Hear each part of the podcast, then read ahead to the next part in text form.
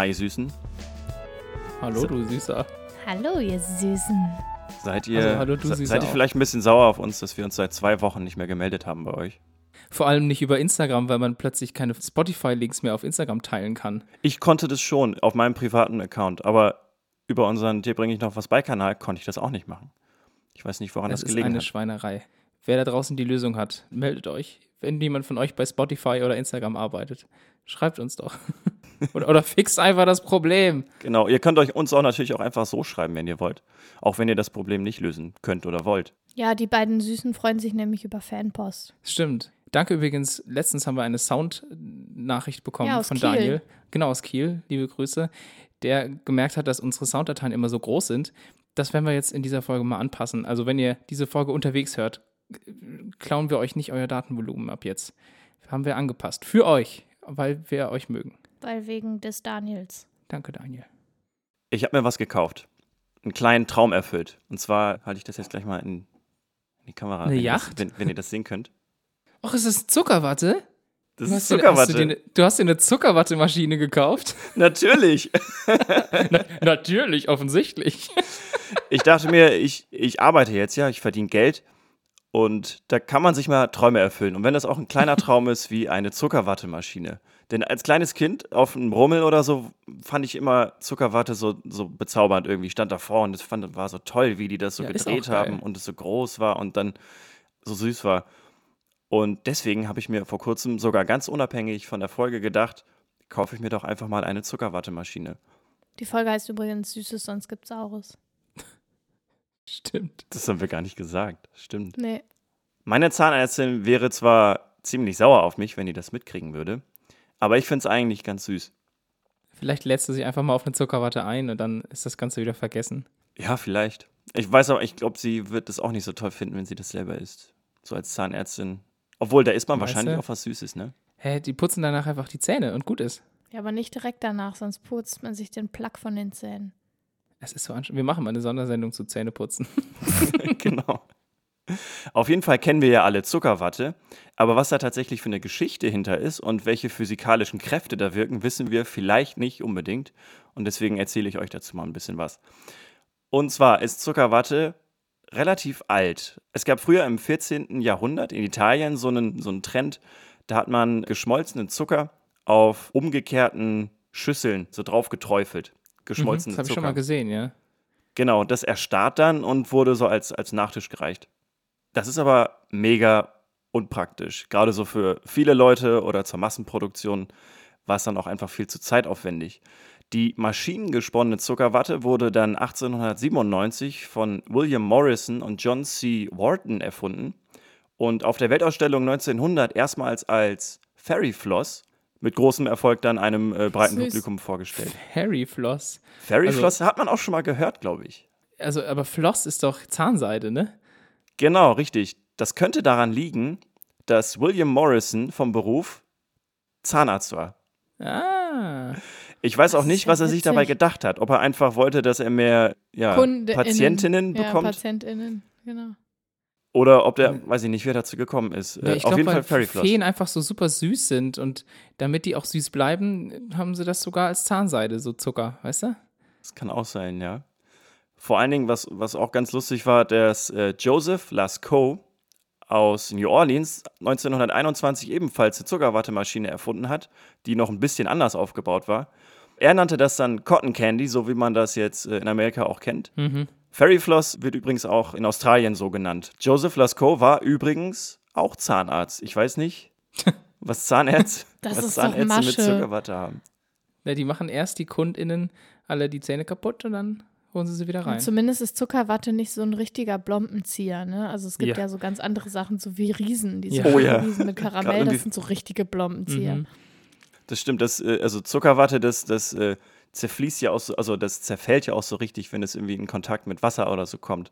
Da Mhm. gibt es, glaube ich, ein ganz lustiges Video von so einem Waschbären, Ja. Der je. Zuckerwatte in der Hand hat und dann in der Was äh, im Wasser das so, so irgendwie. Ja, der will das waschen, dass die Zuckerwatte. Genau, ne? und dann zer- zerfließt das irgendwie so und er sucht Ja. dann im Wasser Ja. verzweifelt nach dieser Zuckerwatte. Ja. Auf jeden Fall ist Zuckerwatte, wie gesagt, älter als man denkt und wurde von zwei Zahnärzten perfektioniert. Das wusste ich vorher tatsächlich auch nicht.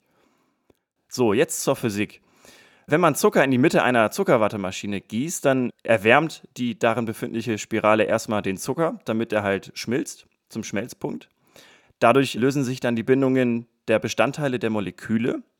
Die Wasserstoff- und Sauerstoffatome ordnen sich dann unter Bildung von Wassermolekülen neu an, verdampfen dann aber wieder sofort, wobei dann letztendlich nur noch Kohlenstoff zurückbleibt. Der Kohlenstoff verbrennt dann und dadurch karamellisiert dann sozusagen der Zucker. Und während sich dieser Zucker karamellisiert, dreht sich halt die ganze Zeit dieser Behälter mit einer Geschwindigkeit von fast 60 Umdrehungen pro Sekunde, was ziemlich schnell ist. Aber die Geschwindigkeit braucht man halt auch, denn durch die Zentrifugalkraft wird dann der flüssige Zucker durch so kleine Löcher geschossen. Und die dadurch entstehenden Filamente, so heißen die, ganz, ganz feinen kleinen Zuckerfäden, die dann teilweise auch einen Durchmesser nur von 50 äh, Mikrometern haben. Die werden fest, sobald die halt an, an kühle Luft halt kommen. Also fest natürlich in Anführungszeichen, weil Zuckerwatte bekanntlicherweise ja mega weich ist. Was dabei auch passiert, ist, dass diese Fäden nicht kristallin sind, wie jetzt Zucker in der Ursprungsform ja sozusagen ist, sondern mhm. äh, amorph. Das heißt, nicht eindeutig einer Struktur zuordnenbar. Deswegen kommen, werden da keine Würfel draus. Das wäre auch ne? komisch, wenn da so Würfel rausgeflogen ja, so, so ein Zuckerwürfel am, am Stiel. Dann hätte sich, glaube ich, Zuckerwatte so in der Form, glaube ich, nicht, nicht wirklich durchgesetzt. Nee. Mir ist dann irgendwie auch eingefallen, als ich das so recherchiert habe und gesehen habe, ob man äh, nicht aus Globuli vielleicht auch Zuckerwatte machen könnte. Wahrscheinlich, es muss bloß genug davon. Nee, muss ganz wenig davon in den Behälter geben. Und dann kommt ganz viel Zuckerwatte raus. Ja, das stimmt. You're äh, morons. Äh, es gibt sogar, äh, weil ich halt, wie gesagt, mir so eine Maschine tatsächlich gekauft habe, gibt es halt auch Zubehör dafür. Das heißt extra so Geschmacksrichtungen. Vielleicht kaufe ich mir das auch nochmal, um das noch alles ein bisschen zu perfektionieren.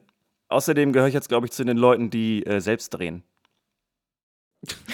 Lol.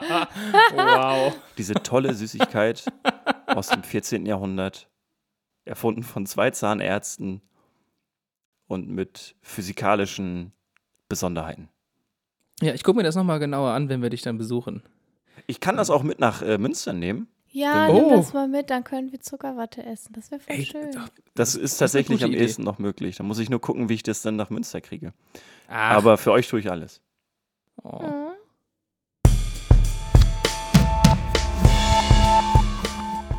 Ja, Süßes oder Saures ist ja eigentlich so ein typisches Ding, was für Halloween ausgelegt ist. Ich musste allerdings nicht an Halloween denken, sondern an die Süß-Sauersoße von McDonald's.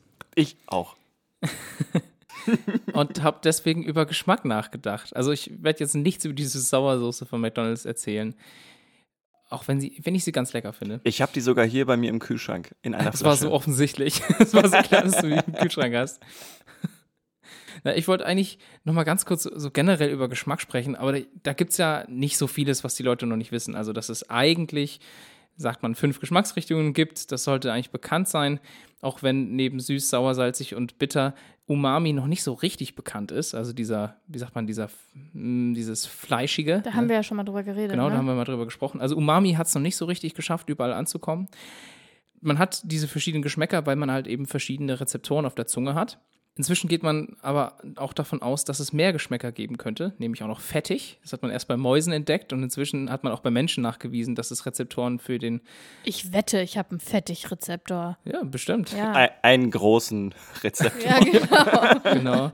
Also da geht man inzwischen davon aus, dass es so stimmt. Das heißt, wir hätten eigentlich sechs Geschmacksrichtungen. Es wird sogar diskutiert, dass man weitere hat, alkalisch, metallisch sowie wasserähnlich. Aber da wird noch viel drüber diskutiert und es ist noch nicht äh, so nachgewiesen, dass man sagt, es ist ist so. Also man geht jetzt immer noch von sechs. Gefühlt ist das so, kann ich bestätigen.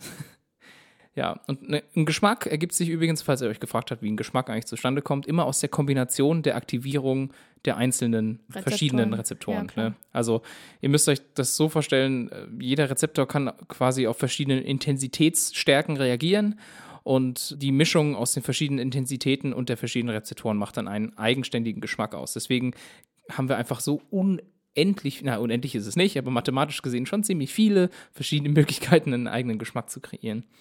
Äh, würzig und scharf sind übrigens keine Geschmacksrichtungen, ne? Das sind nur Schmerzsignale, also nur Informationen, die quasi der Körper weitersendet über so Temperaturwahrnehmungen. Das sind keine Sachen, die unsere Geschmacksknospen weiterleiten. So nämlich. Ja. Und lange hieß es ja, und das habe ich auch noch in der Schule gelernt, dass diese verschiedenen Geschmäcker auf verschiedenen Bereichen auf der Zunge liegen stimmt würden. aber und das stimmt nicht. nicht. Das ist totaler Quatsch. Ist jetzt schon, also hat sich jetzt auch schon seit längerem ein bisschen rumgesprochen, glaube ich. Vor allem gingen alle immer davon aus, dass vorne süß ist, ne? Das, deswegen leckt man das Eis ja vorne ab und so. Und lauter solche Sachen. Ist aber alles Quatsch. Die Rezeptoren sind auf der gesamten Zunge verteilt. Allerdings, was es gibt, ist die Tatsache, dass die meisten Rezeptoren eher am Rand liegen. Also Mhm. die Mitte der Zunge hat weniger Geschmacksknospen als der Rand der Zunge. Und eine Sache, die tatsächlich eher im hinteren Bereich der Bitter. Zunge liegt, ist bitter. Genau. Ja. Und man geht davon aus, dass bitter vor allem deswegen so sensibel im hinteren Bereich ist, damit wir Das merken, Auskotzen. genau, Wieder, damit wir schnell noch was ist. nicht, nicht, nicht schlucken oder Ja. dann spucken, wenn wir irgendwas Giftiges oder Verdorbenes äh, in unserem Mund haben. Ja. Aber habt ihr schon mal von sogenannten Super-Tastern gehört? So Leute, die so krass differenziert schmecken können. krass differenziert, würde ich nicht sagen, aber deren Rezeptorenzahl ist einfach viel, viel höher auf der Zunge und deswegen schmecken die einfach viel intensiver und zwar alles. Also es gibt auch so Abstufungen, dass manche nur manche Sachen stärker schmecken, aber generell nehmen die alles viel stärker wahr. Das Problem ist aber halt, dass sie das meiste deswegen zu süß oder zu bitter finden oder zu salzig. Solche Sachen passieren halt, dass man, dass sie die Sachen zu arg finden und die haben meistens weniger Spaß beim Essen als normalos, sage ich Sogar jetzt so mal. eine so Übersensibilität. So ein ne? bisschen, ja. Ja. Ja, die essen dann natürlich auch sehr, sehr mild, ne? Also wenn man mit denen Genau. essen würde, dann würde man wahrscheinlich selber relativ wenig schmecken, weil die halt schon so intensiv schmecken. Genau, die schmecken halt selbst Sachen, die wir als Fahrt wahrnehmen würden, schon sehr intensiv. Das ist äh, schon krass. Das Problem ist aber, dass vor allem die bitteren Rezeptoren wohl sehr stark anschlagen bei den Supertastern. Das ist natürlich ein bisschen schade. Dafür ist anscheinend ein Gen zuständig, äh, TAS2R28, nur wer hier Biologe ist und das irgendwie nachgucken In. möchte oder Biologin. Es gibt aber auch Vorteile, denn die Supertaster haben ganz oft weniger Hunger an sich. Also die, die Tatsache, dass sie halt so viel schmecken, sorgt auch dafür, dass sie nicht zu viel essen. Und die meisten Weniger haben nicht Appetit vielleicht, oder? so. Nicht Genau, die haben weniger Hunger. Appetit, ja. Und vor allem auch nach weniger Süßem. Die haben weniger Verlangen nach süßem Ja, Essen. keine Cravings. Genau, die haben diese Cravings nicht. Und äh, die meisten Supertaster und Supertasterinnen, das betrifft nämlich zum Großteil eher Frauen, die, also es gibt da nur ganz wenige, die dann quasi dem ungesunden Essen verfallen. Deswegen. Ja, und wenn wir schon bei seltsamen Geschmäckern sind, ah, vielleicht hat jemand von euch schon mal von dem Pinienkern-Syndrom gehört. Äh, Also, vielleicht kennt man es auch nur unter dem englischen Namen Pine Nut Syndrome. Sagt euch das? Sagt mir gar nichts. Gar nichts, nee. Also, es gibt Menschen, bei denen setzt ein metallischer Geschmack ein. Und das ist ungefähr so, als ob man den ganzen Gaumen mit Centstücken vollpflastern würde. Und das kann bis zu zwei Wochen halten. Man hat dann quasi permanent den Geschmack im Mund, als ob man Oh, Centstücke hat. fies. Und das kommt vom Verzehr von Pinienkernen. Ach, Und die Forschung hat bisher noch keine Antwort darauf, warum das so ist. Man geht davon aus, dass es äh, eine ganz bestimmte Sorte von Pinienkernen sind. Chinesische Weißpinie soll das anscheinend sein. Und das kann äh, ganz viele Leute treffen. Also man hat einfach noch keine Erklärung dafür. Und das setzt so ein bis zwei Krass. Tage nach dem Verzehr von den Pinienkernen ein. Und dann kann das bis zu zwei Wochen halten. Und das verdirbt halt den gesamten halt Geschmack. weg, ne? Bitte? Also immerhin geht's wieder Genau, weg. es geht von alleine wieder weg. Man kann nichts dagegen tun in dem Moment. Man muss halt warten. Man braucht Oh, auch keine ätzend. Medizin. Es ist super ätzend. das ist echt Und das blöd. ist das Pine Nut Syndrome. Ja. Okay, will ich nicht. Ich Ja, man hat das auch ein bisschen untersucht und hat dann auch den Import von diesen äh, Pinienkernen äh, quasi reduziert. Ich glaube, äh, China selbst hat angefangen, den Export einzustellen davon. Das war zu einer Zeit, als die Pinienernten in Amerika und so relativ schlecht ausfielen und dann quasi Alternativen auf den Markt Importiert gedrängt sind. wurden, ja. ja. Zu der Zeit ist das dann hochgegangen. Ja, das ist das Pine Nut Syndrome. Tja, und das ist, das endet jetzt so ein bisschen mein buntes Potpourri an Sachen, die ich über den Geschmack in den letzten Tagen rausgefunden habe. Ich will dann doch lieber eine Zuckerwatte, ist schon okay. Ja, ich auch. Okay. Sachen jeder kennt, aber niemand weiß, wie es richtig heißt. richtig heißt. Wenn jemand nicht hören kann, sagt man taub. Wenn jemand nicht sehen kann, sagt man blind. Wie nennt man Menschen, die nichts riechen können? Olfaktorisch beeinträchtigt. ja. geruchslose Menschen. Schnupfen. Schnupfen, ja. Schnupfen. Dirk, weil du, warst überraschend nah dran, es heißt geruchsblind. Ach, Sachen jeder kennt, aber niemand weiß, wie es richtig heißt. richtig heißt. Bei Süßes, sonst gibt's Saures habe ich auch als erstes an Geschmack gedacht und Geschmacksnerven und kam dann relativ schnell in Gedanken auf den Tomatensaft mit Salz und Pfeffer im Ja. Flugzeug, der ja ganz da irgendwie ganz anders schmeckt aufgrund von Ja, anscheinend. ja, von Angeblich. irgendwelchen Druckverhältnissen, was auch immer. Äh, ich habe auch überhaupt keine Lust, euch das zu erklären, weil es mich nicht interessiert. ähm, deswegen habe ich, ich, ich habe eine sehr ab, also sehr weite Überleitung. Ich möchte nämlich gerne mit euch über FluglotsInnen sprechen. Und zwar wollte ich euch einfach mal einen kurzen Einblick in den Bereich geben, weil ganz viele Leute ja immer davon ausgehen, dass FluglotsInnen die sind, die im Tower sitzen und die Flüge koordinieren am Flughafen. Oder sind das nicht auch die? Ich dachte immer, das sind die, die mit so Blinkestäben äh, unten stehen und die Flugzeuge einweisen. Ja, das sind keine FluglotsInnen, sondern das sind einfach, ist einfach die Einweisung auf Ah. dem Flugplatz. Und die FluglotsInnen sitzen teilweise tatsächlich im Tower, in diesem großen Turm am Flughafen. Und das sind aber tatsächlich auch wirklich nur die LotsInnen, die Flüge koordinieren, die auf den Landebahnen und den Startbahnen stattfinden. Also die kümmern sich tatsächlich eigentlich nur um den Boden. Mhm. Wer darf jetzt gerade auf welche Startbahn oder Landebahn oder was auch immer, das sind die FluglotsInnen im Tower. Lotsen, also der Begriff kommt übrigens, also Lotse, der Begriff kommt übrigens aus der Seefahrt Ja, vom ursprünglich. Lot, ne? Äh, das war der erfahrene Seemann, der alle durch die Gewässer führen konnte. Ja, besonders durch Lotse Häfen halt auch, ne? Also wenn man jetzt hier zum Beispiel in Hamburg in den Hafen einfährt, dann fährt meistens ein Lotsenboot irgendwie noch mit raus und sortiert die dann Mhm. so ein bisschen um ein und führt die. Genau, und das hat sich dann, der Begriff hat sich dann auf Ja. den Luftraum auch übertragen. Hat sich ja fast alles, ne? Die meisten Sachen, Genau, die im also Luftraum kommt aus der sind. Schifffahrt Kapitän zum eigentlich. Beispiel, Kapitän. Ja, Ja, ja. genau. Die meisten Leute sitzen aber tatsächlich eben nicht im Tower, die FluglotsInnen sind, sondern es gibt dann noch zwei andere Stationen. Und zwar gibt es dann nämlich noch die, die den Anflug und den Abflug koordinieren. Also wenn die Flugzeuge im Landeanflug oder im Lande, äh, im, im Startabflug sozusagen sind, aber schon in der Luft. Das ist ein anderer Tower, das nennt sich dann Approach Control Office, in dem sie sitzen. Und die meisten FluglotsInnen sitzen tatsächlich im Area Control Center. Und das beschäftigt sich damit, alle Flugzeuge in, im Luftraum zu kontrollieren. Es klingt jetzt so, als ob es ein großes Zentrum gibt in der Welt und das koordiniert alle Flüge. Natürlich nicht, Ja. aber es gibt natürlich große Zentren Mhm. an den, also in den Flughäfen, die dann eigene Bereiche sozusagen Solche Knoten, haben. so ein bisschen wie mit dem Internet gibt, auch. es gibt ja so extra Flugräume. Also in, in Europa gibt es, die Schweiz ist zum Beispiel ein Flugraum. Dann gibt es, ich glaube, der östliche Teil von Deutschland, da gibt es einen Flugraum. In Genau, Amerika. es gibt verschiedene, Mhm. Deutschland ist in verschiedene Flugräume geteilt und da gibt es quasi zuständige Area Control Center. Und in diesen Zentren hat jede oder jeder Fluglotsin einen Bereich, den er oder sie kontrolliert. Mhm. Solange sich die Flugzeuge in dem Bereich aufhalten, ist diese Person dafür zuständig, dass da nichts passiert, dass sie Ah, nicht okay. kollidieren oder Huh. irgendwie, wenn da ein Notfall auftritt, dann ist auch die Person eben in dem Bereich, in dem Control. Center zuständig. Hm. Sobald die Flugzeuge aus diesem Bereich rausfliegen, der halt ein paar Kilometer umfasst, ist eine andere Person im Raum zuständig. also du hast auch nicht immer ein Flugzeug, was du begleitest, Mhm. sondern du begleitest sozusagen einen Quadranten. Ja, ist auch besser so, wenn du dir überlegst, dass so Langstreckenflüge wären total blöd, wenn man das die ganze Zeit begleiten müsste. Genau, und was ich ganz interessant finde, es gibt natürlich eine einheitliche Sprache auf der Welt, äh, mit der solche Flüge koordiniert werden und das ist natürlich Englisch Hm. und es wird aber nicht normales Englisch gesprochen, Mhm. sondern die Zahlen werden zum Beispiel unterschiedlich gesprochen. Also aus three wird tri oder tri, also es wird das th nicht gesprochen, weil Mhm. das zu missverständlich ist, wenn man das über den Flugfunk kommuniziert. Und die Neun, also Nein, wird auch nicht als Nein gesprochen, sondern als Niner, Mhm. weil Ah, okay. Nein zu nah an One ist, intonationsmäßig. Ach so, ein und nein. Ja, Aha, also ja, verstehe ich. Deswegen One, Nine. ist Niner sozusagen wird dann, also wird dann gesprochen.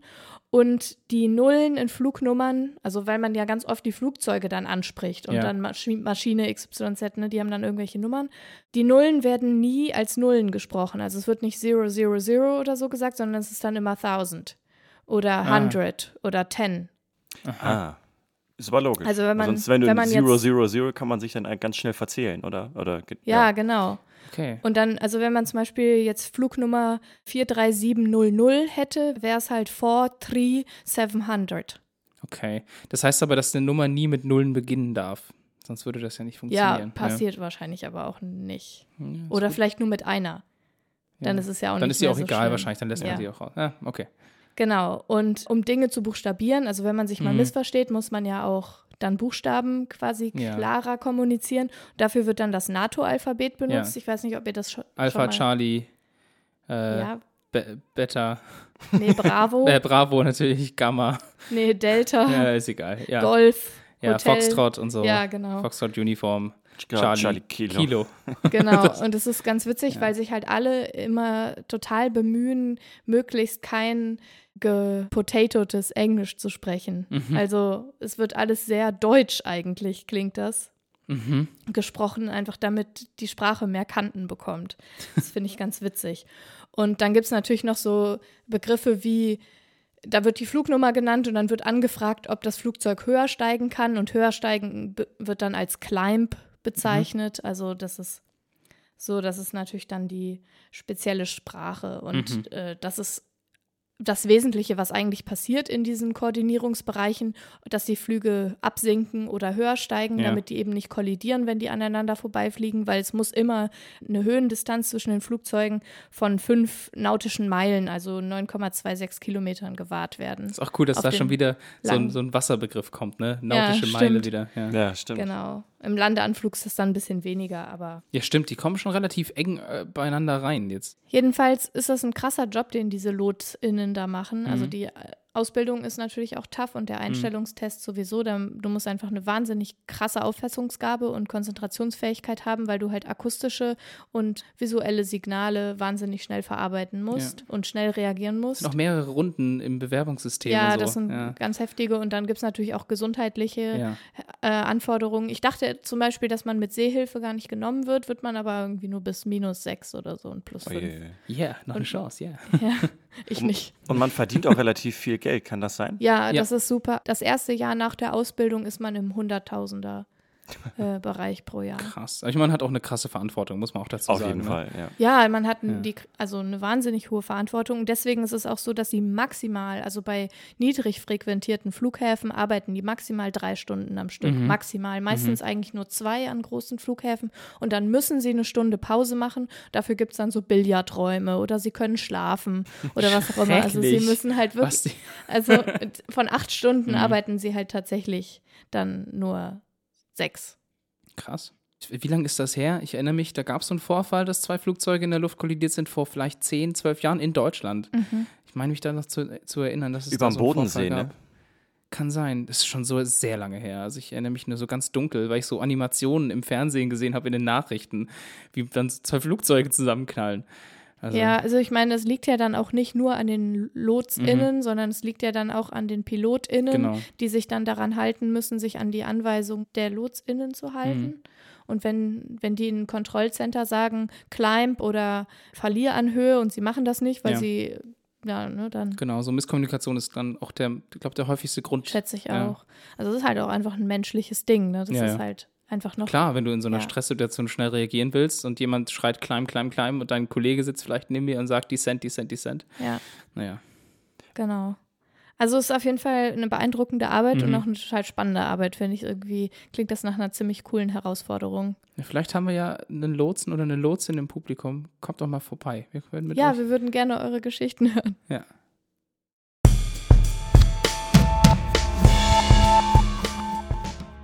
Ich habe letzte Woche gelernt, dass man im 18. Jahrhundert tote Fische als Taschenlampe in Minen benutzt hat.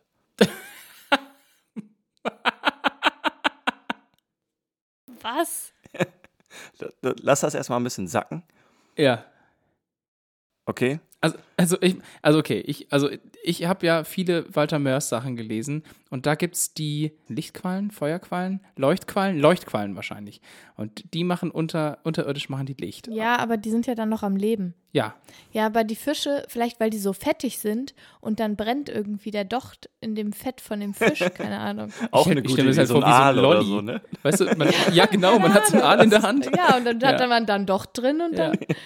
keine Ahnung. Nee, nicht ganz. Ist, ist ein bisschen wissenschaftlicher tatsächlich. Und zwar gibt es ein Bakterium in manchen Fischen, die, wenn sich der Fisch zersetzt, anfangen zu leuchten. Das haben die Ah. sich halt so eingemacht, die Mitarbeiter in den Minen. Und die haben dann einfach tatsächlich tote Fische mit runtergenommen in die Mine MitarbeiterInnen. und haben dann diese, diese toten Fische einfach auf so einen Stock gesteckt. Und der hat halt, äh, wenn das halt, wenn der Fisch genug zersetzt war, fing der halt leicht an zu leuchten. Natürlich jetzt nicht wie so eine, wie so eine richtige Taschenlampe, aber war halt hell genug.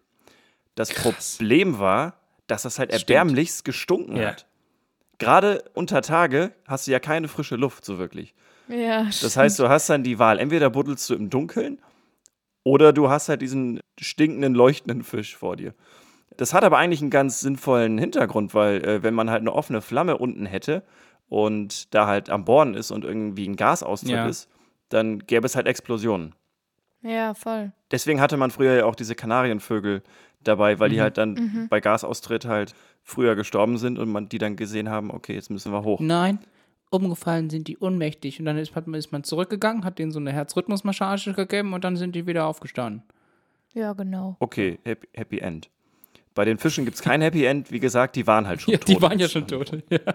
Ursprünglich ist diese Idee der leuchtenden Bakterien ja eigentlich auch sinnvoll, denn wenn jetzt ein Fisch unter Wasser stirbt und dann anfängt zu leuchten, war das so eine Art Köder für andere Fische. Das heißt, die haben dann die anderen leuchtenden Fische halt dann gefressen und somit hat sich halt das Bakterium dann fortgepflanzt. Ah, smart. Bakterien Auf sind jeden so Fall. smart. Es Ein anderes andere Beispiel für Fische, Leuchten- Die leuchten auch, wenn die, wenn die Ich, leben. ich wollte es gerade sagen, es gibt viele Tiefseefische, äh, zum Beispiel Mhm. dieser Tiefseeangler, äh, die der leuchten ja auch. Ja, ja. Oder der Anglerfisch, genau, richtig. Die leuchten ja auch und zwar auch wegen Bakterien. Ich dachte am Anfang immer erst, das wäre so ein elektrischer Impuls oder so. Das ist aber eine Ansammlung von Bakterien und zwar horten die quasi diese Bakterien. Äh, die Bakterien wirken aber nicht, wenn sie zersetzt werden, sondern durch eine chemische Reaktion, die sogenannte Luciferin-Luciferase-Reaktion. Guter Name auf jeden Fall. Kommt von Lucifer wahrscheinlich, ne? Aha. Vielleicht, ich weiß es nicht. Hier werden bestimmte chemische Substanzen, die Luciferine, durch Enzyme, die Luciferase, oxidiert und dabei entsteht halt Licht durch diese Reaktion. Und da diese Bakterien prinzipiell immer leuchten würden, müssen diese Fische extra Organe entwickeln oder musste halt durch die Evolution sich ein Organ entwickeln, das dieses Leuchten ein- und ausschalten kann.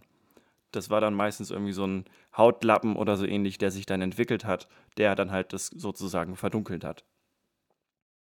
Es gibt sogar verschiedene Wellenlängen, die bei diesen Reaktionen entstehen können. Das heißt, dass dann nicht nur normales weißes Licht dabei sozusagen entsteht, sondern halt auch irgendwie leicht rötliches Licht oder leicht bläuliches Licht. So ein X-Ray-Fisch. Der so Ultraviolettes so Licht vielleicht auch. losschickt. Ja, nee, ja. Das geht Mikro. Mikrowellenfisch. Es gibt doch auch so Algen, die so fluore, fluoreszieren. Heißt es so? Fluor- Biolumineszenz Fluoreszenz. heißt es. Das sieht richtig cool aus. Das habe ich in Ecuador mal gesehen, dass dann der ganze Strand quasi, also beziehungsweise das seichte Wasser im Meer ist dann blinkt die ganze Zeit. Sieht voll schön aus. Ich habe dann überlegt, was würde dann äh, mit Surströmming passieren, wenn das auch leuchten würde zum Beispiel. Dann- ist ja dieser, auch dieser vergammelte Fisch. Hm. Und Ja, du meinst, wenn die Leute ihn wieder ausspucken? nee, also Surströmming an sich ist ja auch vergammelt quasi. Ja. Oder hat Du meinst, du machst dann diese sozusagen. Dose auf und dann leuchtet dann diese leuchtet Dose die. Oh, Und dann, genau, dann kommt Truhe, so ein Soundeffekt dazu. Ja, genau.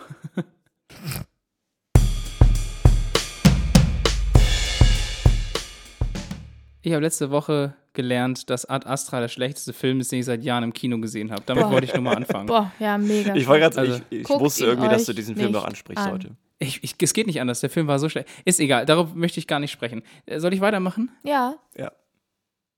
Ah, Ich hätte auf eine andere Antwort gehofft. Nein. Nee, nicht deswegen, sondern ich dachte, ich, wenn ich jetzt sage, ich mache jetzt mal weiter, dann sagt ihr, Womit? Was? ihr sagt normalerweise okay. Okay. Okay. Und ich möchte nämlich über das Wort okay sprechen. Ich habe nämlich letzte Woche gelernt, wo es herkommt. Und ich erinnere mich an die Schulzeit, wo mein Mathelehrer damals meinte, das sei durch einen Kontrolleur, der ein Unternehmen quasi unterschrieben hat, wenn alle Sachen in Ordnung waren, dann hat er das mit okay unterschrieben, weil er hieß halt irgendwie, keine Ahnung, Olaf Kautz oder so. Und das ist aber eine urbane Legende und es, es ranken sich viele urbane Legenden darum, woher das Wort okay eigentlich kommt. Kennt, kennt ihr vielleicht noch andere Erklärungsmöglichkeiten? Das, was Hannah gerade gezeigt hat. Also wenn man dieses, dieses Okay-Zeichen macht, dann hast du ja ein Finger- O quasi und mit den drei Fingern, die dann abgespreizt werden, so ein K. Ja, das K, genau. Das heißt, ihr, ihr denkt, das okay hat sich aus der, aus der Finger, halt aus der Handhaltung entwickelt. Genau, das Könnte Zeichen ist doch so sein. ein, so ein Alright-Zeichen Mhm. sozusagen. Ja. Das ist deswegen. Das ist auch eine Möglichkeit. Es gibt noch verschiedene Ansätze, zum Beispiel, dass es aus dem Militär kommt und dass das für eigentlich nicht für O steht, sondern für Null, das heißt 0K und soll heißen Zero Killed. Ne, Also Okay. es wurde Ah. niemand, niemand ist dabei gestorben, das ist eine Sache. Dann gibt es noch War ja mal gut, ne? Ja, es gibt noch mehrere Sachen aus dem Militärbereich. Äh, Aber eine ganz bekannte Sache noch ist, dass der US-Präsident Martin van Buren, der kam aus New York, der hatte den Spitznamen Old Kinderhook.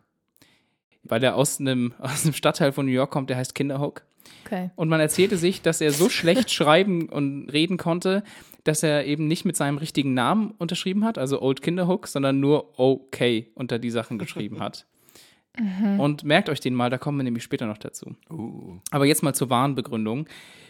Anfang des 19. Jahrhunderts gab es, wie soll man sagen, da war das eine Art Witz innerhalb der Presse, absichtlich falsche Abkürzungen zu verwenden.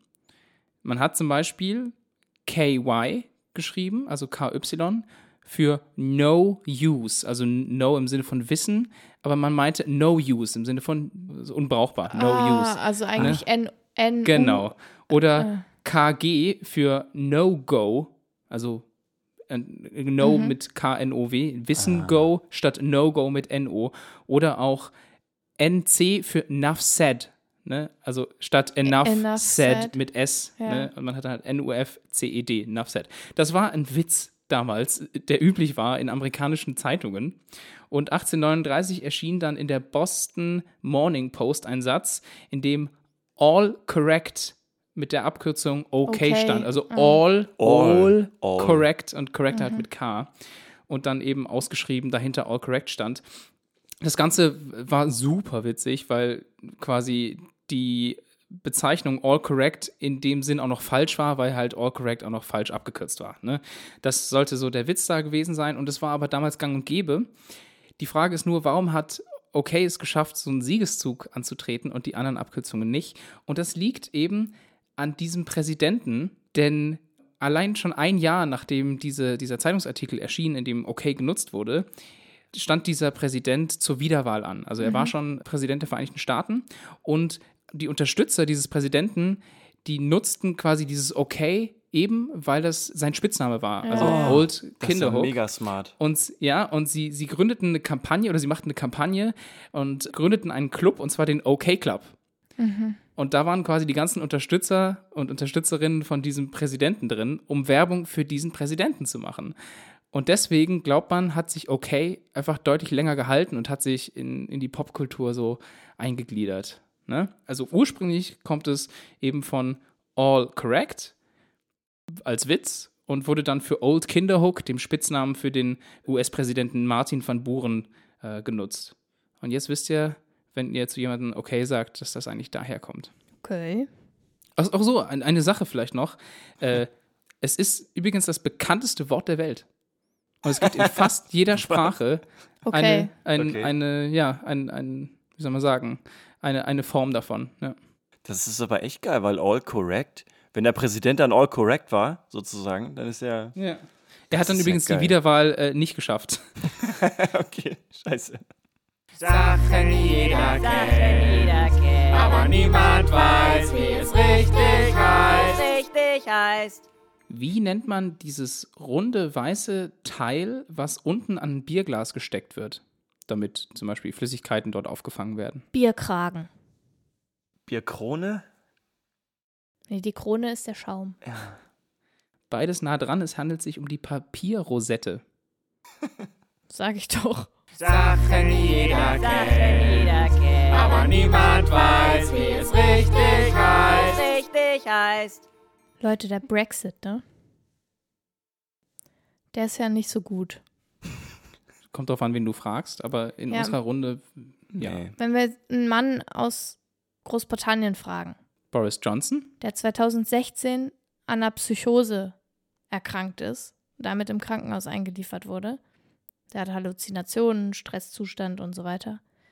Der hat diese Psychose wegen des Brexits bekommen. Ach, Was? Ja. Und zwar hat er, nachdem die Wahlergebnisse, also die Abstimmungsergebnisse über den Brexit bekannt wurden, hat er sich und seine multikulturelle Familie so bedroht und benachteiligt gefühlt sozusagen Mhm. oder antizipiert. Und auch, dass sein Wahlbezirk so anders gedacht hat als er, hat ihn so schockiert, dass er eine Psychose entwickelt hat. Crazy. oh, Alter. Und er ist nicht der Einzige. Mhm. Also 2017 ergab eine Umfrage der Organisation Young Women's Trust, die sich für junge Frauen einsetzt, dass der drohende EU-Austritt bei 42 Prozent der 18- bis 30-jährigen BritInnen Angstzustände verursacht. Also Glaube ich sofort. glaube ich auch sofort. Das stimmt. Und Sotiris Fandoros, das ist ein Forscher am King's College in London, der sagt, dass politische und finanzielle Veränderungen auf nationaler Ebene zu Unsicherheit führen und die die individuelle Gesundheit beeinflusst. Mhm. Und auch in den USA ist es so, dass politische Ereignisse die psychische Gesundheit von der Bevölkerung beeinflusst. Und nachdem Donald Trump 2016 zum Präsidenten der USA gewählt wurde, kam eine Umfrage der American Psychological Association zu dem Ergebnis, dass zwei von drei AmerikanerInnen die Frage nach der Zukunft ihres Landes als einen erheblichen Stressfaktor anerkannten oder ansahen. Hm. Und mehr als jeder zweite oder jede zweite sah das existierende politische Klima als bedrückend an, also nach der Wahl von Trump. Das glaube ich, ja.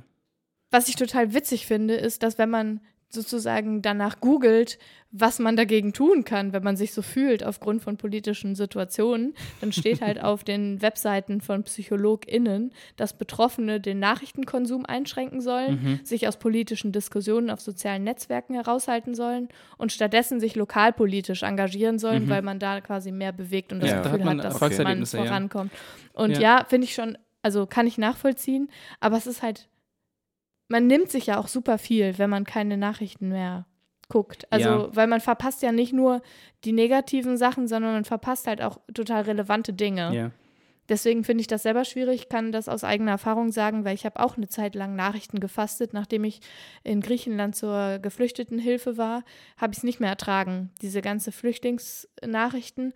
Und ich habe mich aber so abgeschnitten vom Rest der Welt, dadurch, dass ich den Nachrichtenkonsum eingeschränkt habe. Ja, aber der Ja. Brexit macht krank. Ja, letzte Woche kam, glaube ich, eine neue Studie raus, die gesagt hat, Leute, die Facebook fasten, sind glücklicher und haben niedrigere Depressionswerte, aber fast niemand bleibt von Facebook weg. Also die meisten Leute, die es gemacht haben, sind immer wieder zurückgekehrt. Wirklich? Ich glaube, ich kenne So ein eine ganze so eine Menge Sucht, Leute, oder? die mittlerweile kein Facebook mehr benutzen. Ja, ich kann es nicht genau sagen. Also in der Studie kam das halt raus. Schreibt uns doch mal bei Facebook, ob ihr noch Facebook benutzt. Ja, das stimmt. Ja, Apropos benutzt Facebook, ich habe ja. vor kurzem auf Twitter diesen einen Tweet von Donald Trump gelesen, von wegen, dass er irgendwie die Wirtschaft, die, die Wirtschaft der Türkei irgendwie komplett Ja. dem Erdboden gleich machen will und absolute Vernichtung irgendwie durchsetzen würde. Und als ich das gelesen habe, dachte ich so, also mir wurde tatsächlich so physisch auch irgendwie ein bisschen schlecht. Mhm. Und ich dachte mir, Mhm. Ja, also was, was will er jetzt eigentlich ne? noch alles machen, sagen Ja. und tun, bis mal wirklich irgendwie so richtig weltwirtschaftlich, weltpolitisch, weltgesellschaftlich mal so richtig was passiert. Und da dachte ich auch so das erste Mal so, oha, was ist da los? So, so wir richtig. haben einfach wirklich Glück, dass er so sch- einfach keine Ahnung von Kriegsführung hat. Wahrscheinlich nicht. Na nee. wirklich. Also Ja, ich Wir Der meine, hat auch keine Ahnung von, also von Wirtschaft hat er, glaube ich, auch keine, von Politik, der hat überhaupt keine Ahnung eigentlich. vor allem er feuert ja alle Leute, bevor er irgendwas Ja, machen ja. kann mit denen. Aber naja. Ja, Lass, lass uns die Leute da draußen nicht mit so viel schlechten Nachrichten. das stimmt. Äh, Der arme Brite ist übrigens auch wieder Geheilt auf dem, worden. ja, ja, Okay. Hm. also auf einem guten Zweig. Ne? Also der hat mit Medikation hat er sich wieder gefangen. Nur noch gut positive Nachrichten. Es gibt übrigens Nachrichtenseiten im Internet, Ja, only Die- positive news und so. ja, die versuchen jeden Tag mindestens eine gute gibt's. Nachricht äh, Ja. rauszuholen. Wisst ihr, was auch richtig schön ist und was ich auch letzte Woche gelernt habe? Das sind gute Nachrichten. Elefantenbabys nuckeln an ihrem Rüssel, so wie Menschenbabys an ihrem Daumen. Ja. Guck mal, mit der Nachricht können wir doch guten Gewissens können wir aufhören. Naja, ins nächste Land starten. Ja. Dirks bestes Land der Welt. Das beste Land der Welt des heutigen Tages ist Portugal. Ah. Mir ist nämlich aufgefallen, dass wir lange kein europäisches Land mehr hatten. Das letzte war, glaube ich, die Schweiz. Stimmt. Vor Und ich- äh, ja. ein paar Folgen. Wir erinnern uns an den Hip-Hop-Käse. Richtig. Und ich war erst vor kurzem in Portugal, dementsprechend äh, super. Super. Portugal ist 92.212 Quadratkilometer groß und damit so groß wie Jordanien. Als ich Jordanien vorgestellt habe, habe ich dann auch gesagt, dass Jordanien so groß ist wie Portugal übrigens. Das ist natürlich super. Ja, redundante auch- Informationen helfen, logisch, dass ne? man sich Sachen besser merkt. In Portugal leben 10.355.000 EinwohnerInnen und damit so viele wie in Jordanien. das ist tatsächlich so. Gleich groß, gleich viele Einwohner, das kann man sich, glaube ich, gut merken. Ja, die Amtssprache äh, kennt man, ist Portugiesisch. Da gibt es auch kein Vertun, weil in Portugal spricht man tatsächlich wirklich, glaube ich, nur Portugiesisch. In Deutschland spricht man ja noch teilweise irgendwie an den Grenzgebieten, weiß ich Mhm. nicht, Dänisch oder äh, Französisch, glaube ich, Elsass-Lothringen die Ecke. Aber in Portugal sind halt 95 Prozent der Leute, glaube ich, komplett auch ethnisch sozusagen portugiesisch. Die Hauptstadt ist Lissabon und Portugal nimmt den 22. Platz auf dem Freedom Index ein. Ist also recht, recht weit oben. Äh, wisst ihr, wo der Name Portugal herkommt ursprünglich? Von irgendeinem Hafen. Äh, ist das der Goldhafen oder sowas? Der Hafen ist richtig. Äh, die zweitgrößte Stadt in Portugal ist ja Porto. Porto, ja. Genau, und Porto wurde als römischer Hafen quasi gegründet. Ach, der Hafen der Gallier? Weiß ich jetzt nicht. Also, weißt du, Portugal, Gallien, so, weißt du? Achso, eine Gallien ist, glaube ich, in Frankreich, oder? Du, ich habe Asterix schon sehr lange nicht mehr gelesen. Also. Also durch die Gründung der Stadt Porto wurde halt der Name Portugal quasi ins Leben gerufen, weil Porto vom lateinischen Hafen Portus kommt. Also gab es erst die Stadt und dann das Land sozusagen vom Namen her. Moment. Aber wo kommt das Gall her? Das weiß ich jetzt nicht. Das sollten wir vielleicht noch rausfinden. Du hast quasi recht mit deinem Gallia Ach, für Portugal. Ja? Also zumindest ist das eine Idee, die es gibt, und zwar für die Wert Wortherkunft des Gall oder Kall. Und zwar könnte es von dem lateinischen Wort Kalaiki oder Kaläki kommen, also der Hafen der Kaläker. Mhm. Das ist die eine Bedeutung. Die anderen denken, es könnte vom lateinischen Calidus kommen, was warm bedeutet, also Mhm. der warme Hafen. Ja. Ah. Und dann gibt es noch die dritte Idee, dass es vom griechischen Kalos kommt, weil die Griechen die ersten waren, die dort gesiedelt haben. Stimmt. Und Kalos bedeutet schön. Allerdings heißt Hafen halt nicht Porto oder Portus auf Griechisch, sondern Limen. Also Ja. wäre es eine Mischung aus Portemal. Lateinisch und Ja. Griechisch, was eher unwahrscheinlich ist. Aber das gibt's ja mal, ab und zu. ah ja, so. könnte auch sein. Also schöner, warmer oder galäkischer Hafen. Portugal ist eine semipräsidiale Demokratie mit dem Premierminister Antonio Costa, der vor kurzem äh, in seinem Amt bestätigt wurde. Mhm. Ich glaube sogar gestern oder vorgestern oder so, Zeitpunkt der Aufnahme. Sozialist ist er, ne? Der sitzt genau mit den äh, Sozialdemokraten im Europäischen Parlament. Hat, glaube ich, knapp 40 Prozent bekommen. Also Ja. eins der wenigen Länder in Europa, wo die Sozialdemokratie noch am Leben ist. Ja, aber auch weil die, weil die ganz viele Sachen gemacht haben, wo äh, der Rest Europas gesagt hat, ah, damit stürzt ihr euch irgendwie ins Verderben. Und dann haben die aber ganz viele soziale Sachen gemacht und damit das Land gerettet. Also es ist so ein Paradebeispiel, das, äh, das helfen kann, wenn man zum Beispiel in Bildung und so investiert. Ja. Genau, die haben auch äh, 2018 im März 100 Prozent der Energie in Portugal durch erneuerbare Energien erzeugt. Ich glaube, das ist auch Nice. äh, ein, eine, eine, eine Idee, der Regierung halt gewesen, dass man da halt mehr machen muss. Und da haben die auf jeden Fall recht. So, warum ist Portugal jetzt das beste Land der Welt? Ich habe nicht einen großen, krassen Grund, sondern eigentlich ganz viele kleine. Portugal ist nämlich äh, das älteste Land Europas. Das gibt es Ah. äh, in der Form mit den Grenzen seit 1139. Okay, Portugal wurde dann lang. zwischenzeitlich mal von Spanien ja, eingenommen, annektiert so ein bisschen, aber Portugal, so wie wir es jetzt kennen, gibt es schon halt sehr, sehr lange. Portugal hat die längste Brücke Europas, die sogenannte Vasco da Gama Brücke, mit 17 Kilometern Länge. Mhm. Der Portwein ist mega geil. Besonders zum Da kann man Kochen. natürlich jetzt drüber streiten. Aber ich habe, äh, als ich jetzt in Porto war, den Porto Tonic kennengelernt. Also Portwein mit Tonic. Ist auch ganz lecker. Ja, also Tonic ist nicht so, nicht so meins, aber ja. Egal. Es gibt den Camino Portugues. Das ist ein Jakobsweg, der in Portugal anfängt und dann auch nach Santiago de Compostela führt, der auch sehr, sehr schön sein soll.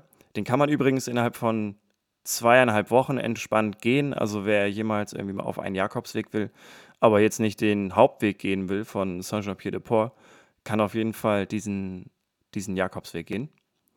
Ich habe auch gehört, dass man in Portugal sehr gut surfen kann. Mhm. Kannst mal meinen Bruder fragen, der ist da mehrfach im Jahr surfen. Grüße. Grüße. Außerdem gibt es die älteste Buchhandlung der Welt in Lissabon, in Portugal. Ja. Und zwar wurde die Livraria Bertrand, Bertrand, wie man es genau ausspricht, weiß ich jetzt nicht, da ist mein Portugiesisch leider etwas schlecht, wurde 1732 eröffnet und hat seitdem Bestand. Und das sind alles, finde ich, wunderbare Gründe, warum Portugal auf jeden Fall erstmal ein Besuch wert ist und heute auf jeden Mhm. Fall das beste Land der Welt ist. Hanna. Ha, ha, ha. Hannas Hassbeitrag. Wisst ihr, was richtig scheiße ist? Die juristische Fakultät der Universität Halle-Wittenberg. Aber was mich auch richtig doll aufregt und was ich heute mit euch teile, ist die Generation Porno. Mich nervt das so dolle, dass die wenigsten ihre eigene Sexualität noch entdecken können. Einfach dadurch, dass wir schon so früh mit Pornografie konfrontiert werden, wird ein so komisches Bild an uns vermittelt, was uns so eine seltsame Art von Sexualität vermittelt, was mich total aufregt. Es ist so ein stumpfes Rumgeficke, das kannst du gerne zensieren. Das Vorspiel, wenn es ein Vorspiel gibt, dient eigentlich nur dem Lustgewinn des Mannes. Je tiefer, desto besser. Die Frau muss immer ganz besonders äh, befriedigt tun. Und äh, also der Sex ist vorbei, wenn der Mann gekommen ist. Ja. Also, es ist, das ist das stereotype pornografische Material, was man überall findet. Mhm. Und das prägt uns total und das regt mich total auf. Und was damit auch einhergeht, ist, dass so ein generelles Unverständnis für weibliche Sexualität mitkommt und auch für weibliche Geschlechtsorgane überhaupt. Und ich wollte gerne mit so ein paar Mythen aufräumen oder eigentlich mit einem Mythos. Also ich meine, wenn euch generell interessiert, Sexualkunde interessiert und ihr noch was dazu lernen wollt, wie das weibliche Geschlechtsorgan aufgebaut ist, können wir es gerne auch mal machen. Das spare ich mir aber an der Stelle jetzt hier erstmal. Aber eine Sache. Der G-Punkt. Die Grafenbergzone. Und die Unterscheidung zwischen vaginalem und klitoralen Orgasmus ist Bullshit. Mhm. Die Klitoris ist nämlich nicht nur dieser kleine Knubbel unter dem Venushügel, Mhm. sondern es ist ein wahnsinnig tolles, großes Organ. Organ, Ja. was sich in den Bauchraum erstreckt, bis runter zum Damm auch, also quasi Ich oberflächlich. wollte gerade sagen, dass es gar künstlerisch tatsächlich aussieht, wenn man das mal so ein bisschen wie so, also farblich irgendwie äh, modellhaft dargestellt ist, ist es tatsächlich mega verzweigt und wirklich sehr groß und Ja. Ja, äh, das ist vielseitig. total. Und es hat auch wahnsinnig viele Schwellkörper und das ist also total krass. Und die Stimulation des G-Punkts ist eigentlich nichts anderes als die Stimulation der Klitoris. Das heißt, Mhm. ein vaginaler Orgasmus ist kein vaginaler Orgasmus, sondern ein klitoraler Orgasmus, weil auch dabei quasi Teile der Klitoris, die so wahnsinnig groß ist, stimuliert werden. Und das ist was, was mich irgendwie voll ärgert Okay. dass so wenig Leute Bescheid wissen über die weibliche Anatomie und weil. Mhm. Ah! Also das heißt, man muss eigentlich aufhören, das so zu sehen, als ob das zwei verschiedene Sachen wären, die gehören zum selben Organ, aber sind halt verschiedene Bereiche dieses Organs. So muss man das Genau. vielleicht sehen. Ja, genau. Mhm. Ja, es gab jetzt ja auch neue Erkenntnisse zum weiblichen Orgasmus, wie notwendig der ist evolutionär. Das finde ich äh, ganz interessant. Echt? Ja, äh, habe ich auch letzte Woche gelernt, kann ich mal hier kurz einschieben. so noch aus, ja, aus meiner Erinnerung, was ich dazu gelesen habe. Und zwar gibt es Tiere, bei denen erst der Eisprung ausgelöst wird, wenn sie einen Orgasmus haben. Mm. Das heißt, es kann nur irgendwas befruchtet werden, wenn sie tatsächlich zum Höhepunkt kommen. Das ist ja bei Menschen nicht mehr so, aber das gibt es bei anderen Säugetieren tatsächlich in dieser Form immer noch. Und ja, es ist ja auch so, dass gesagt wird, dass quasi diese Zusammenkrampfung der Vaginalmuskulatur dafür sorgt, dass quasi der Samen besser in die Gebärmutter sozusagen Hm. transportiert wird. Aber ja, der Orgasmus hat schon auch einen Nutzen. Nutzt ihn. Klar, Generation Porno, ich meine, das betrifft uns natürlich total als eine der ersten Leute, die damals digitale Medien sich irgendwie gegenseitig Ja. zuschieben konnten. Also ich meine, bei uns in der Schule Stimmt. wurde das natürlich gemacht, ne? Also diese, dass man das auf, auf DVDs gebrannt hat als Dateien oder auf, dann später vielleicht sogar auf USB-Sticks, das war jetzt bei uns noch nicht so das Ding, weil die gab es noch nicht oder die waren super teuer. Aber dann hat, dann hat halt irgendjemand so ein paar Filme und Bilder auf eine CD gemacht und dann gingen die rum. Und das ist natürlich so die erste Erfahrung, die man damit gemacht hat und natürlich auch, woran man, wenn man jetzt nicht mit anderen Medien konfrontiert war, also man, ich meine, viele haben ja vielleicht Bücher bekommen oder sowas oder haben, haben den Bienen- und Blümchen-Talk auch mit ihren Eltern gehabt. Aber das war schon so der erste Kontakt für viele, glaube ich, überhaupt mit der ganzen Sexualität. Ne? Ja, und was total fehlt, ist ja auch äh, diese ganze Consent-Geschichte. Mhm. Ja, Also, ja. das ist ja überhaupt kein Teil von Pornografie, im Gegenteil. Also ich glaube sowieso auch, also ah, ich, ich komme ja eigentlich ursprünglich aus Baden-Württemberg und wenn man was über Baden-Württemberg und Sexualität regelmäßig hört, dann, Verklemmt. dann, also dass da einfach, dass da Leute gegen die Regierung halt krass vorgehen, wenn die Sexualkunde auffrischen wollen. Und ich denke mir so, Leute, alle profitieren davon, wenn man jungen Menschen schon früh beibringt, dass jeder das Recht über den eigenen Körper hat. Ja, das ist schon mal so eine Sache. Und dass es auch andere Formen von Sexualität geben kann, als Mann liebt Frau und Frau liebt Mann. Also solche Sachen, so grundlegende Sachen. Du musst den Leuten jetzt nicht erklären, wie man irgendwie eine Gangbang-Party hat. Das kommt garantiert auch nicht in den, in den Vorschlägen vor. Aber die Leute, was die sich vorstellen, dass dann sofort alle Leute schwul werden und, und so riesen, riesen äh, Porno-Partys feiern. Und ich glaube, dass man so viel schaffen könnte, wenn man so grundlegende Regeln schon ganz früh den Leuten in, im, in Ja, Sexualkundeunterricht klar. beibringt. Und auch, also ich finde es ein totales Unding, dass auch immer noch die Jungs dann frei haben, wenn die Mädchen Sexualkunde haben, wenn es um Menstruation und Zyklus gibt. Also erstens Okay. ist es eine Bestrafung, dass du dann da bleiben musst als Mädchen, um, um quasi, also, also du das musst noch in ist der bei uns Schule nicht so. Da Das war bei uns auch ja, das nicht war, Ja. das war bei uns aber so. Ei, ei, ei. Und also die Jungs können Freiparty feiern und die Mädchen müssen was über ihren eigenen Körper lernen. So, dabei würde es alle interessieren. Mhm. Ja. Also wie viele Leute kenne ich, also Männer und Frauen, die keine Ahnung haben. Ja. Also bei uns war Also das im Sexualkundeunterricht ganz interessant. Da haben wir dann tatsächlich auch, das war so ein Blockunterricht dann irgendwie für einen Tag, haben wir dann irgendwie Jungs und Mädchen irgendwie getrennt, weil man dann halt andere, also man kann, wir haben dann auch mit einem Lehrer darüber geredet und die Mädchen mit einer Lehrerin, weil dann einfach andere Hemmungen sind, irgendwelche Fragen zu stellen. Dann gab es aber Ja, auch einen, auch. Zeitpunkt, wo dann die Lehrerin zu uns kam und dann der Lehrer zu den, den Mädchen gegangen ist, um halt andere Dinge einfach zu fragen, die man eine Lehrerin Mhm. fragen, lieber fragen würde als ein Lehrer zum Beispiel. Das fand ich bei uns eigentlich ganz cool.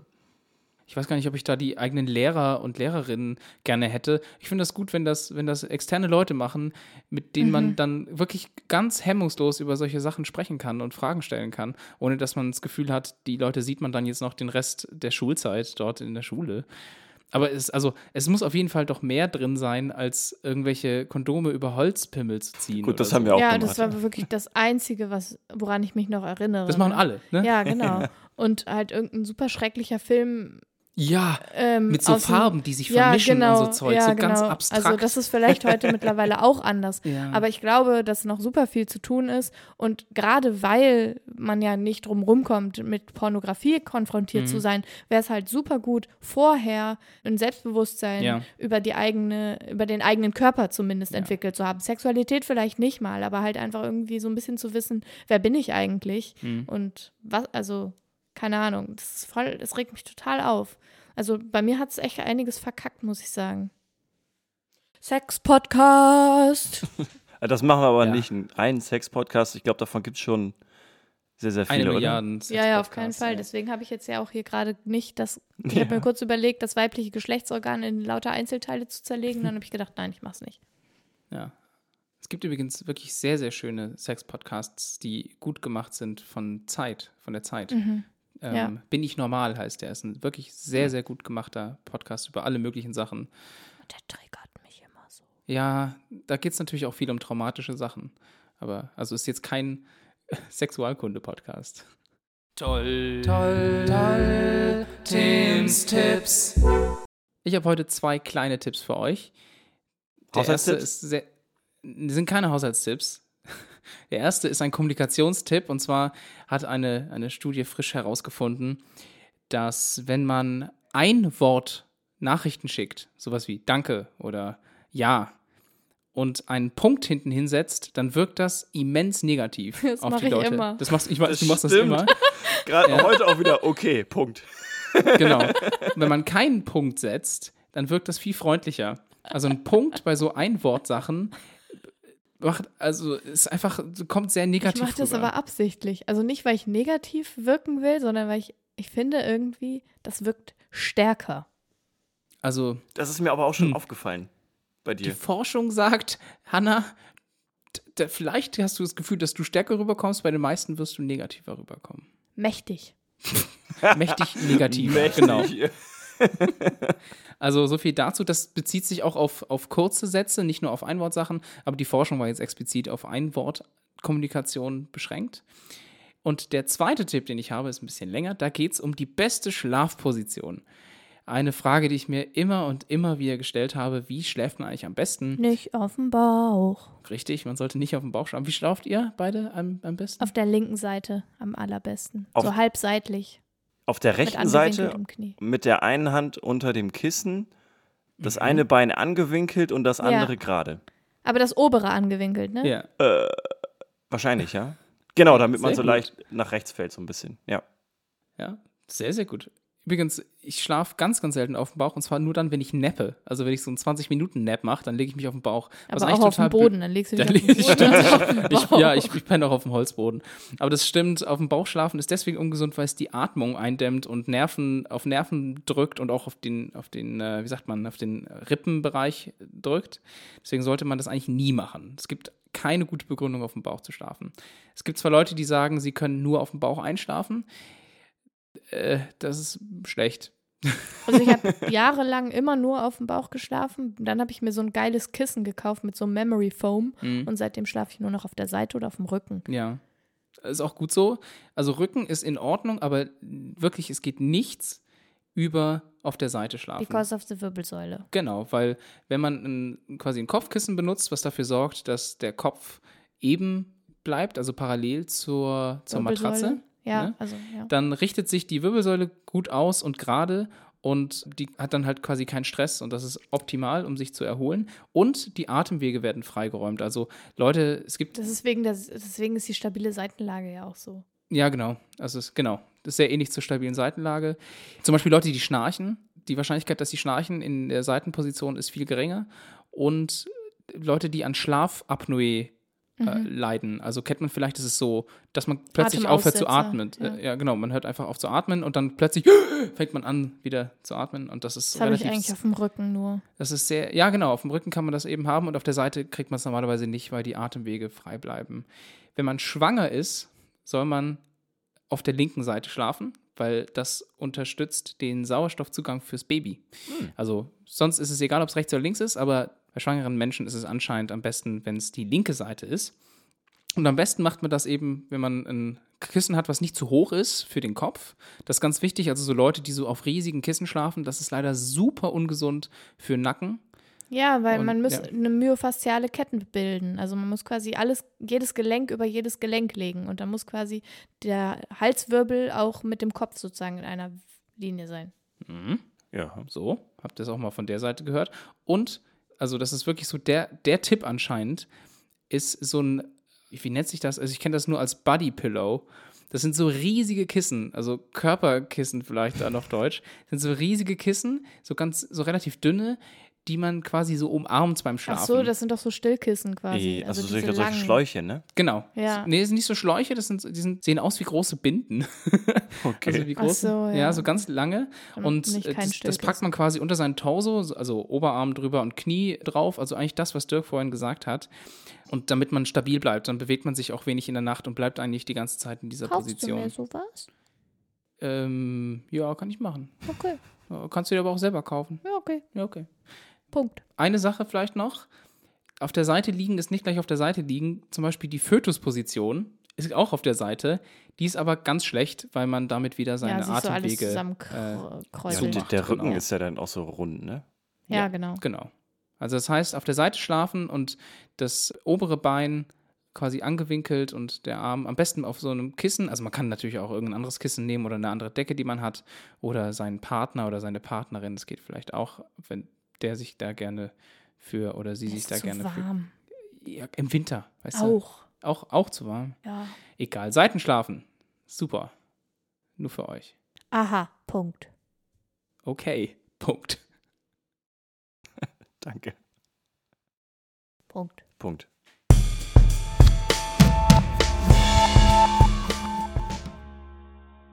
So wie Halloween das Ende des Monats Ist. darstellt. So ist dieses gute, durch- durchdachte Outro das Ende dieser Folge zum Thema ja, Süßes, sonst gibt's Saures. Halloween ist übrigens wirklich eigentlich das Ende der Erntezeit, ne? Hätte Dankfest, Das war oder? das doch. Ja, es, es ist äh, so ein bisschen, ist das ja, läuft, da- ja, hätten wir eigentlich auch drüber reden können. Machen wir vielleicht ein anderes Mal. Unseren Podcast gibt es ja vielleicht nächstes Jahr auch noch. Genau, aber das machen. verkleidet euch bitte politisch korrekt. Wenn ihr nicht wisst, wie das geht, hört nochmal in unsere Karnevalsfolge rein. Das war das Thema Freiheit. Das war Folge 10, wenn ich mich recht entsinne. Das war eine Jubiläumsfolge, ja. Vielen Dank, dass ihr beide mich wieder so wunderbar mit Informationen versorgt Der habt. Nader. Okay. Und wir hören uns beim nächsten Mal wieder zur Folge Anziehung. Ja, Mhm. Yeah. finde ich auch schon einen sehr anziehenden Titel. Ich habe schon so viele Spoiler in meinem Kopf, die jetzt alle ganz laut durcheinander Ich schreien. weiß doch gar nicht, was ich anziehen soll. Spoiler? Ja, also für. Ja, genau. Oh, wow. Ich habe jetzt echt eine halbe Sekunde gebraucht, um den Witz zu verstehen. Ja, Gut, dass wir dich nur hören, Dirk. Und nicht sehen. Alles klar. Okay. Ja, vielen Dank nochmal und auch ihr da draußen, dass ihr wieder durchgestanden äh, habt und hoffentlich auch was gelernt habt bei der ganzen Sache. Ja, und uns im doppelten Tempo durchgehört habt, so wie Kai das immer tut. Ja, liebe Grüße, Kai. Und dann bis zum nächsten Mal, ne? Macht's gut. Bis denn. Ciao. Bye. Punkt.